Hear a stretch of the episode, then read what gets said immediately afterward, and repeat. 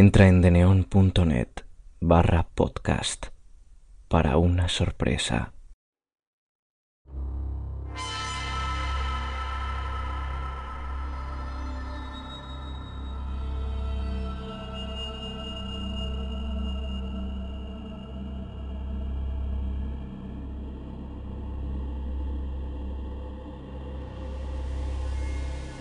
Los niños del bosque.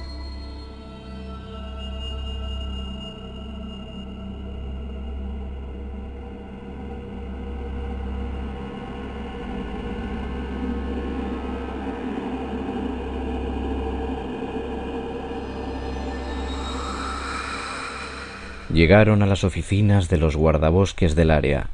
Estaban muy preocupados. Eran dos padres de familia quienes, extremadamente nerviosos, acudieron a pedir ayuda, pues sus dos hijos, ambos niños, se hallaban desaparecidos desde hacía por lo menos treinta minutos. Inmediatamente, mis colegas y yo, con ayuda de los padres, nos adentramos al bosque para localizar a los dos pequeños lo más rápido posible, pues comenzaba a anochecer.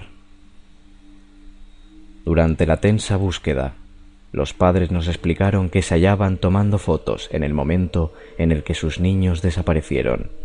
Ni siquiera los oyeron alejarse, ni mucho menos los vieron apartarse de ellos, por lo que se les hizo muy extraño que de un momento a otro, y sin ninguna señal, sus hijos se hubieran esfumado. Alex, de diez años, y Dylan, de ocho, eran los hijos de aquellos padres quienes, aunque asustados, estaban serenos y podían pensar con absoluta claridad, aun más si la vida de esos dos pequeños dependía de ello. Y sí, dependía de ello. Al oír esto, nuestra preocupación incrementó sobremanera, pues recordamos que, según reportes de la policía del condado, se contaba el rumor de que había un asesino suelto que merodeaba el área cercana al bosque, y que además estaba relacionado con la desaparición de al menos doce niños que nunca fueron encontrados. Aun así, no quisimos alterar a los padres sobre esta situación, pues podíamos asustarlos hasta el punto de causarles un ataque de pánico.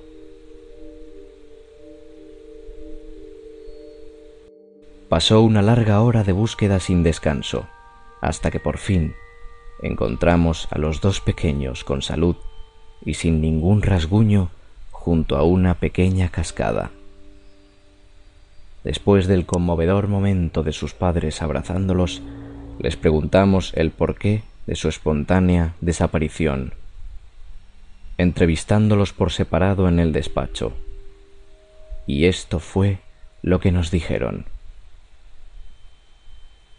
El testimonio de ambos coincidió en todo. Mientras sus padres estaban distraídos, vieron a varios niños, como siete, escondidos tras los árboles que, de alguna manera que ellos no pueden explicar, los atraían como si les quisieran decir algo sin que sus padres se dieran cuenta de su presencia.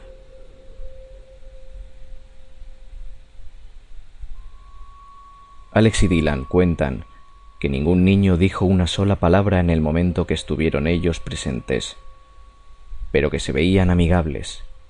Aun así, no les trataron de hablar, simplemente lo siguieron hasta llegar a una cueva no tan grande donde, una vez ahí, los incitaron a entrar. Pero que en ese momento llegaron sus padres con los guardabosques, nosotros y que cuando volvieron a voltear a la cueva ya no estaban dichos niños. Alex molesto afirmó que sólo se habían desaparecido como diez minutos y no se habían apartado tanto de donde sus padres inicialmente se encontraban. Pero esto obviamente era mentira, pues los encontramos tres kilómetros dentro del bosque. Sin embargo, sus padres afirmaron que estaban en el borde, cruzando un puente que atravesaba un río, el cual era el límite de dicho bosque, cuando los niños se esfumaron. En fin, esta no es la razón por la que relato esto, pues lo que pasó después realmente me inundó la cabeza de un sinfín de dudas.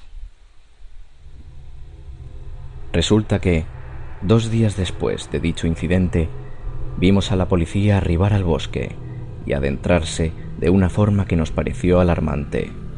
La razón, una pareja llamó al 911 diciendo, de manera exaltada, que habían encontrado una fosa clandestina con los cadáveres de doce niños. Este número lo reveló la policía luego de dicho hallazgo, que identificaron como los niños desaparecidos, víctimas de dicho asesino. El horrible descubrimiento se dio luego de que el hijo de la pareja desapareciera de la vista de ambos padres. Estos, preocupados, lo hallaron en la entrada de lo que ellos creían que era una pequeña cueva, la misma donde nosotros encontramos a los hermanos Alex y Dylan.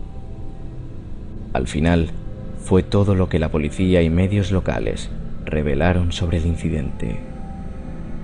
Lo único que se sabe sobre el niño que hizo el descubrimiento es que será llevado a terapia por traumas, pues afirma que un grupo de niños lo guió hasta la fosa donde fueron hallados los cuerpos y que desde ese momento lo sueña cada noche.